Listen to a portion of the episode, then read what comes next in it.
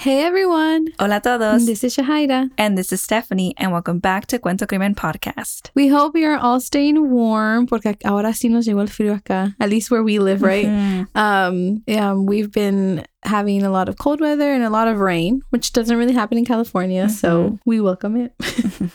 Yeah, I kind of like the weather. I a hundred times prefer it better than hot weather. I do not like the heat. Low key, I'm like a homebody, so Yeah. um, if it's raining, I'm like, oh, I want to go I out. think like the other time too, I was like talking to my coworker about like just how my pregnancies have been so in line, right? Like the timeline is kind Mhm. of the same. And she was like, Did you plan it? I was like, No, I did not actually. But I'm kind of glad it worked out that way because I cannot imagine myself being like this pregnant in the summer. yeah, You know what I mean? Like I feel like that would be really uncomfortable. Yeah. Because like imagine being like in your third trimester. Well, Stephanie's like, no, I don't know, but I don't know, but I do like the timeline, you know, Yeah. because I don't think I would like being, you know, about to give birth in a hot day. yeah, imagine. I don't know. And it's like you already struggle to like dress, like get dressed. So now imagine like how do you put minimum amount of clothes on the big belly? Yeah. You know, I don't know. I just think it's wild that this pregnancy has gone by so fast. dude, so fast. Like I'm now 31 weeks, yo. That's crazy, Mhm. huh? Yeah. Yeah, and I don't and like it's same. Like I feel like I I don't really count it down. Like with my first one, I was like, oh my god, like mañana he's gonna be the size of an avocado or like this and that, you know. And like with this, one, I'm just like, oh dang, you're already an eggplant. Like like how did we get here so fast? Hold on, you hold know. on, hold on. Yeah, but uh, yeah, I got nine weeks, y'all. Nine weeks. To, That's crazy. It's gonna meet the little pass one. by so fast. Yeah. But yeah. but yeah, we are ready for Jahira's leave because we have been preparing. So don't worry about that. Y'all will have episodes weekly. Así como no lo sintieron la primera vez, it's gonna be just like that Yeah. this time. Mhm. But okay, so let's get started on the episode. Hoy vamos a hablar sobre una persona um, con el apodo La Matataxistas. And many of you probably know this case, and also, I mean, her name kind of says it. You know what she would do. Entonces, as usual, we will talk about sensitive topics. Entonces, queremos darles una advertencia porque vamos a hablar de temas sensibles. And again, queremos decir que hablamos de estos casos con todo respeto a las familias y a las víctimas. Okay, let's jump in.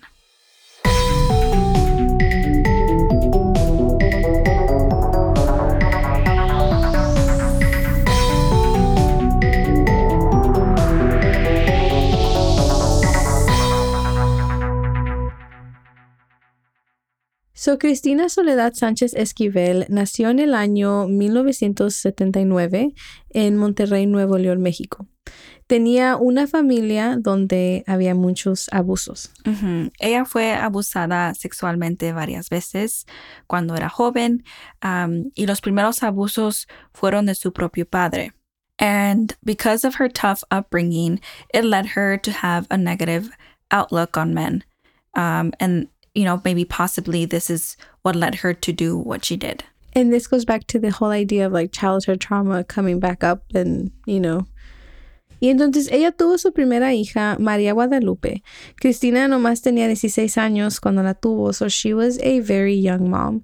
Y in all, Cristina tuvo tres hijas um, after her first one y también dos hijos. So in total, she had six children. La gente que la conoció dice que ella era una buena madre, que cuidaba a sus hijos y los quería muchísimo y nunca les faltaba nada a sus hijos. Y para mantener a su familia, ella era una plomera.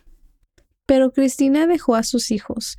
Los había abandonado, actually. She left her husband in charge of them while she went to live with her boyfriend, quien se llamaba Martín Tovar. Y nomás vivió con él tres meses.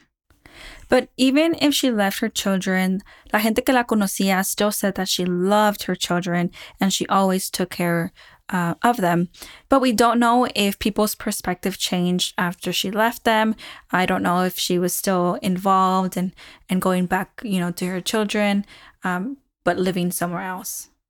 And so that's just a little bit of background as to what Cristina's life looked like. And now we're going to, you know, fast forward to the actual case.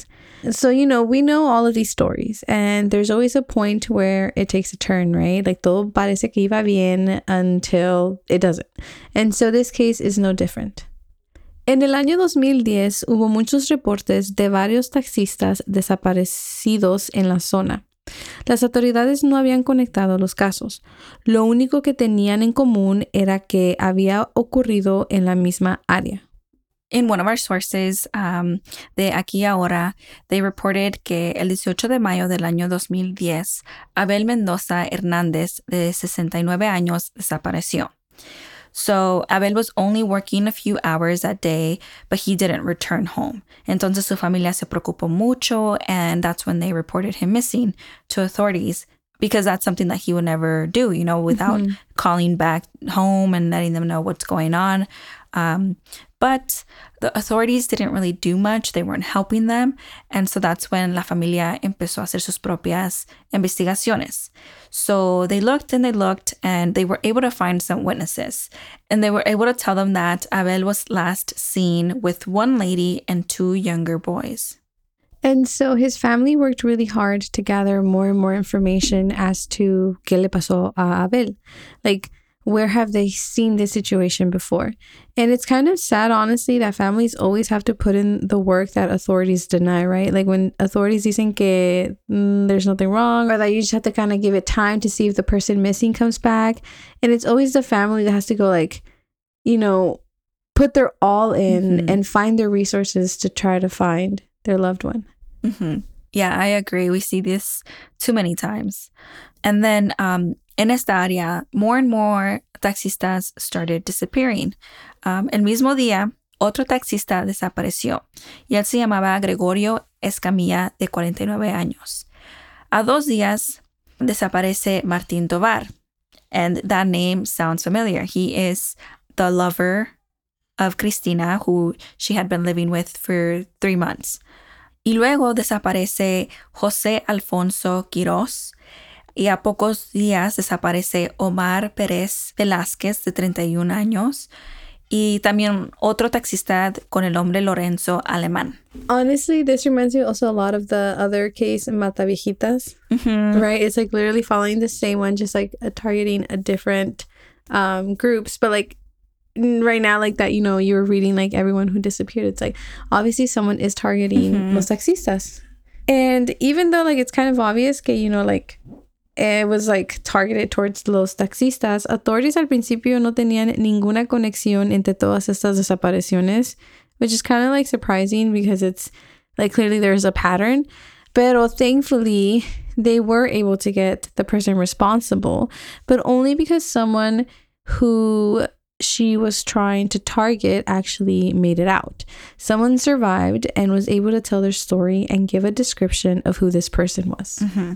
El 4 de junio del año 2010, Cristina fue capturada por policías de García, Nuevo León, porque un taxista la acusó por robo de su vehículo y agresión. Ese taxista se llamaba Héctor Manuel Nerio. El señor se escapó y así pudo acusarla.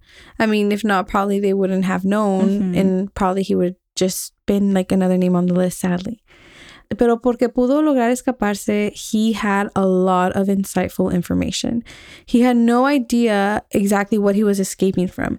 Like in the moment, he had no idea that he escaped from this potential serial killer mm-hmm. who was targeting taxistas and that he was going to be able to solve like the bigger puzzle. Yeah, I think it's like wild to think that he was um important factor into solving this case. Yeah. So the interaction with this lady kind of started like no other, right? So she, you know, was trying to get his service and you know they start driving um, and like there's a very detailed interaction of this online if uh, y'all are curious to go ahead and read it um, but i will you know try to summarize it so when they were approaching their destination, she requested him to drive up this, I'm assuming, kind of pathway where he, you know, usually wouldn't take his car. Entonces el señor le dijo a la señora que él no manejaba esos lugares. I think the reason why she wanted him to drive there was because she didn't have like taxi money. So she was gonna mm-hmm. approach like a family so um, she can get money and give it to him. Okay. So that was like her her thing to try to make him drive through that. But he was like, no, I'll wait here. Um, and I think, you know, because he said no, la señora lo golpeó and they got off the car. Um, I think he made uh, him walk a little forward. And then he saw two other men in the distance. And so that's when he like tried to escape and he did. He, he like escaped and ran. Um, by a miracle because it's like three versus one. And I think he was injured, like he lo, lo golpeó, and I think he she might have even stabbed him. So um, you know, he was you know running for his life, and he was able to to escape. That's crazy. Imagine the adrenaline that he must have been feeling in that moment. Mm-hmm. And so ya después, you know, that he was able to run away from her, él, you know, corrió y corrió y fue a buscar ayuda. And so this lady kept the car and kept on driving. And I mean, what he had just experienced is probably something that he never would have thought of. I mean, like you get up and vas al trabajo y es lo último que te puedes imaginar. Yeah, exactly. So I, you know, like he was able to escape her by foot, and Mhm. it was like one person versus three. Entonces el taxista um, agarró ayuda y pudo hacer una denuncia inmediatamente y les dio una descripción de la señora y los cómplices. And también pues tenía la, descripción de su taxi um, that she, you know, was driving. So I think because she had the taxi car, las autoridades pudieron encontrarla, um, in which, by the way, she still had the taxi car. Y cuando they approached her, she confessed to the crime that she had just committed. But they did not expect her to confess to more crimes. Mhm. I think they were just like looking at the current matter One of, case. you know, one case. Um, so they were, you know, kind of not expecting her to confess to a list of crimes, um, crimes that were on their radar, I guess, you know, um, but they hadn't connected them they didn't know there was a serial killer on the loose. Yeah. But because of this confession, las autoridades estaban sorprendidos. Um, y luego también el público was too, because like there was a serial killer on the loose. Um, and they were just also shocked because she confessed to killing five other taxistas in a total of six murders. And the reason why they were so thrown off was because Cristina parecía una persona tranquila. Like she was just an average older woman Mhm. like who no one would have ever thought she was a serial yeah. killer. But also it's like crazy, no? Like que ya mataron seis taxistas en la misma área. Yeah. and or que están desaparecidos, right? Because they don't Uh-huh. even know. And like it's just I don't know. My mind is just like, how do you not connect these? Like, how do you not look into There's a target. it, right? And so also the fact that the public didn't even know that means que nadie está hablando de esto sucede, like this happening. So it's just it's crazy to me. Yeah, the fact that she like you would have never suspected this woman to her to fly. Mhm. It's it's crazy. Por eso decimos que caras vemos, corazones nunca sabemos. Mhm. So yeah, so and like even if like you're watching her interviews and stuff, ella sale en videos y ella está hablando con una calma, like she's not nervous, she's not mad about the fact that she got caught, she's Mhm. not again like she completely confessed. Y no sé, like no se mira ni con vergüenza ni nothing. She's just sitting there talking through it. Mhm. I think that's so scary. Like her whole mannerism, Yeah, like it is what it is. yeah, I did that. No big deal. like she's probably just over over yeah. life. And we also read that when she described her crimes, she would also tell them very calmly, like step by step. Yeah. I'm telling you, it really reminds me of the Mata Viejitas. I- I don't know if you've seen, but sorry, this is kind of like, you know, sidetrack, but on Netflix, they have the documentary, The Mata Viejitas. oh, they do. Uh-huh. And like it's also the I mean, in that thing the only difference was that they knew that there was somebody targeting them. And so ya cuando encuentran la persona like responsible, um también she's like telling them and she's even showing them how she was strangled them. Y como dices tú con una calma, like yeah. nothing's wrong, like, you know, and she's like, well, like I didn't have a good relationship with my mom, so this and that and da da da. And uh, yeah, it's like very similar to this Yeah. case. I don't know if any of y'all listening watched it, but if you didn't, it's on Netflix. I can't remember the exact name, but it's a documentary and it's really good. It's actually really good. Yeah. So yeah. Cristina said that she was in charge of luring the taxi drivers to her dos acómplices y que ellos eran los que los mataban. Y los desaparecían en un pozo de agua, which was close to, you know, un cerro and like just not a lot of traffic, not a lot of people, not a lot of anything going on over there.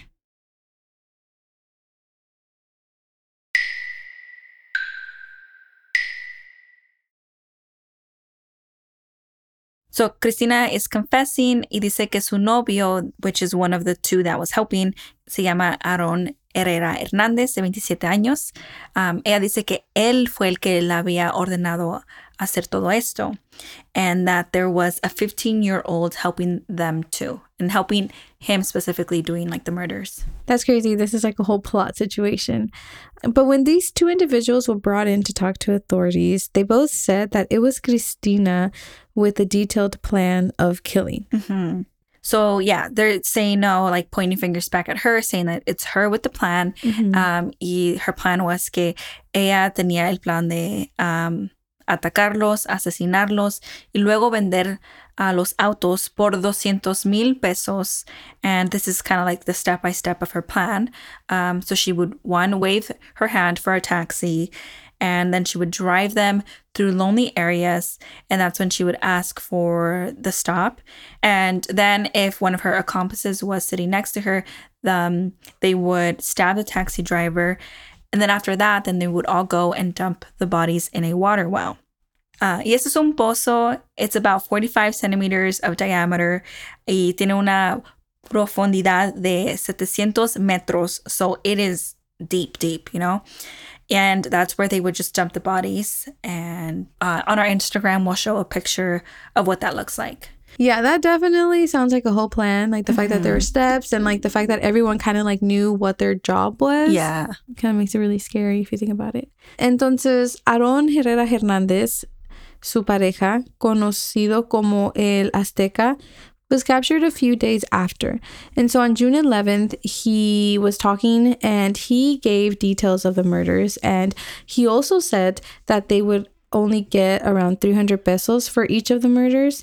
Um, and earlier it was said that the taxis would be sold for 20,000 pesos. Yeah. So, So, she was cutting them. yeah, so she was keeping the majority of the money. Well, yeah, imagínate, because if she's like paying 300 a cada uno, that's 600 pesos. And then you have the rest The rest. all to yourself. So she was like the mastermind of the plan. hmm We have a quote of el padre de Aaron, which um, tiene el apodo de El Azteca, and his father said, Si mi hijo mató, tiene que pagar.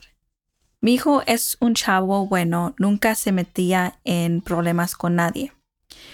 Pero esa tal vieja, la Cristina, lo metió en problemas. Nunca noté que pensara de esa forma. Me refiero en hacer esos actos tan malos. Mi muchacho era muy chambeador, le gustaba trabajar en la construcción, era ayudante de albañil y trabajaba en la madería cristal. End quote. I mean, we've seen this in many cases where, like, parents, it's difficult for them to accept. And, mm-hmm. you know, sometimes if you don't have or you don't see the signs, like, it's harder to believe. Um, but I think, you know, in this case, there's a lot of evidence that it's pointing towards um, that, you know, all, all of them were guilty. And I was gonna say that, like, um, hearing his quote, like, it must have been hard to, you know, how we saying like, mi hijo es un chavo bueno, and like, and all of a sudden, like, you see him through another lens, through another light. Like, I, I feel like it's a hard pill to swallow. Yeah. And like, yeah, he's trying to point fingers as to like, if he did do it, it's because of her, Mm-hmm. which I mean, it could be true, you know, but because people are influenced by others. But, yeah, you know, he, he had the choice to walk away. he did. Todos los víctimas eran hombres como en la edad de los 50 años y todos los hombres eran delgados. And so Cristina estaba confesando estos crímenes y ella les dijo dónde estaba el pozo. Entonces los investigadores fueron a esta locación y como habíamos dicho, era el pozo exactamente como she described it and they were just so surprised by how deep it was. And when it came to extracting what was in there, la familia de Abel Mendoza Hernández bajó una cámara de video en el pozo. No quisieron esperar a la policía. I mean, they've been waiting to find answers for a long time. I feel like I would also be very eager. Um, y en el video nomás pudieron sacar pelo. Los investigadores luego contrataron a expertos, you know, to go to the pozo and to actually see what was down there. Ujú. Y estos expertos pudieron sacar restos humanos. And we were reading that some of the families were there as it was happening, as they were extracting what was down up. there. Y con las autopsias pudieron identificar uh, oficialmente a las personas que estaban en el pozo. Um, y as we said, families were there present. So unas familias identificaron por la ropa or IDs. In the case de Abel Mendoza, um, en, tenía una foto de su nieta, so that's how they were able to um, identify him. Um, pero de todos modos hicieron autopsias um, oficiales with dental records, um, and that's how they were able to uh, identify them because the bodies were severely decomposed when they were recovered. Can you imagine they're like just impatiently waiting to see si sacan o no sacan at this person that you've been waiting to find? Mm-hmm. Oh no, man. Um, So, en total, estas fueron las víctimas que fueron encontradas en el pozo. So, first off, they found Martín Tovar, de 39 años, quien era el novio de Cristina. Después también encontraron a Omar Pérez Velázquez, de 31 años. También encontraron a Abel Mendoza Hernández, que tenía around 68, 69 years old. Um, and again, él fue el, el que tenía la familia that was highly advocating for him. And so they were finally able to find his body. También encontraron a José Alfonso Quiroz y a Gregorio Escamilla de 49 años.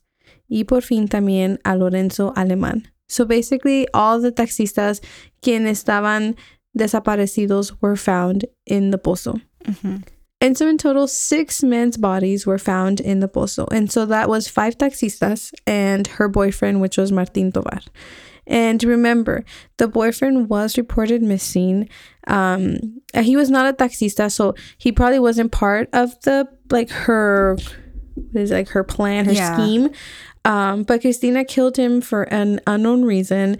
Uh, we don't know why. Uh, quizás just to get rid of him and finish the relationship, or who knows. But he definitely was not part of her target de los taxistas. The thing that made this case more shocking than it already is is that uh, one of the taxi drivers that was thrown in El Pozo was alive.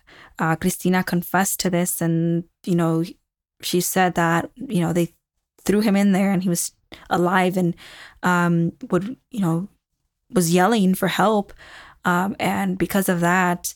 Uh, ella and sus cómplices began throwing rocks at his head until he stopped screaming. And también after all of this, you know, was discovered y todo salió a la luz, there was actually another survivor and he ended up coming forward to say what happened to him. So el 10 de junio, un hombre de 54 años uh, came up to, you know, say his confession. So he says that they stabbed him, but they couldn't drop him into the well. So they directed him to drive and they made him stop because one of the men needed to use the restroom. He says that they began to beat him up and then placed him in the truck. Somehow he exited out, he rolled out of there uh, when the car was moving. Y él dice que, you know, once he was out, que ellos trataron de buscarlo a él, pero él estaba escondido entre some bushes that were around the area. He says that he then walked and walked, and eventually he gave out and fell asleep. Y al próximo día, alguien lo encontró allí en el suelo, um, y él estaba como en un terreno. And so thankfully he was able to get help. Like lo trataron de buscar, no lo encontraron, and so he made it. Like he made it out.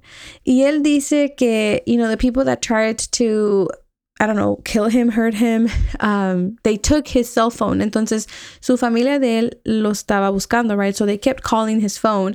And his family says that a woman ended up answering the phone call y que ella les dijo que ella era el amante de este señor and that he decided that he no longer wanted anything to do with his family.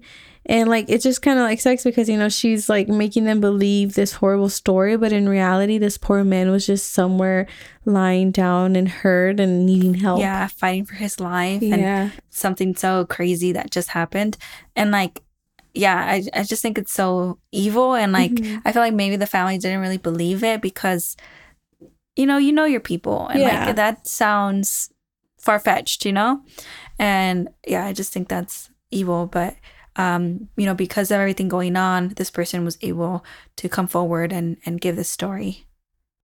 And so on to like the whole aspect of the mental assessments and sentencing of this case. Los exámenes psicológicos uh, que le hicieron a Cristina señalaron que ella era una persona en aislamiento con una actitud antisocial. She had no remorse, ella era insensible al dolor ajeno, no mostraba arrepentimiento. Mm -hmm. And so she was involved and that was her assessment and as we said earlier there were two other young men involved uh, here's a little bit more on that Y entonces el segundo cómplice, un menor de 13 años, quien fue implicado en el presunto asesinato de cuatro taxistas, de García y Saltillo. Y él fue liberado, pues no se le comprobó participaciones en los otros hechos. So he basically was freed. Un hermano de este menor de 15 años es el que, según la Agencia Estatal de Investigaciones, acuchilló a los taxistas junto con Cristina. Sin embargo, fue exonerado con el tiempo. And on August of 2010, Cristina was sentenced to 195 years por sus delitos. But in 2014, she did appeal her sentence and she was granted a reduction of 65 years with 11 months. I feel like they knocked out a lot of years. Mm-hmm. Yeah. Y Aaron Herrera Hernandez, he did a sentence of 152 years and four months, debido a la pena máxima no más. So both Cristina and Aaron van a estar en la cárcel for 60 years uh, porque es la pena máxima. Which honestly, like, okay, 60 years is a lot, But then if you think about todo lo que hicieron y todas las personas mm-hmm. a quien mataron, all of a sudden it doesn't seem like a lot. Yeah. Así fue como Cristina ahora la conocen como la mata taxistas. She says she wasn't sorry for what she did. Lo único que está arrepentida is not being able to kill her last victim. That's I crazy. Goosebumps. Yeah, it's crazy to say. But like, that's what you know, like, regret. Yeah just like or like how confident she made that statement you know what i mean mm-hmm. but uh, i mean her um exams did show pues que you know there's obviously something wrong um in that part of her being mm-hmm. it's crazy because she was described as a good person too as we said in the mm-hmm. beginning of the episode she cared and loved her children los vecinos um said all these good things about her and like they mm-hmm. just couldn't believe that she was capable of doing something like that um, and some of them piensan que it wasn't her, like she couldn't have done this. But she confessed. Yeah. And I guess that's like back to the, the dicho que, you know, caras vemos, corazones no sabemos. But yeah, um, it seems like she had a strong hatred towards men, is what we were reading through the articles. Um, I mean, not excusing what she did, but it can go back to what lo que vivió de niña. Yeah. Pues. So that's all we read on La Mata Taxistas. That is what she did. Uh, that is what she's known for. And mm-hmm. she was terrorizing this uh, community. And I feel like authorities didn't know what was going on. It's scary and it also is. interesting, like her nickname, right? Like La Mata Taxistas. And as earlier you mentioned, uh, La Mata Viejitas. Um, very interesting apodos, you know? And yeah. like also interesting the fact that even here we have apodos for like other serial killers, like yeah. um, the Zodiac Killer, Golden State Killer. Golden State Killer. That um, is true. I never thought about mm-hmm. that. I wonder how that came up as a like society. Yeah. Interesting. Let us know hmm. what y'all think about this case. Don't forget to leave us a written review on Apple Podcast or a rating on Spotify. And thank you so much for listening to this week's episode. And we'll see y'all next week.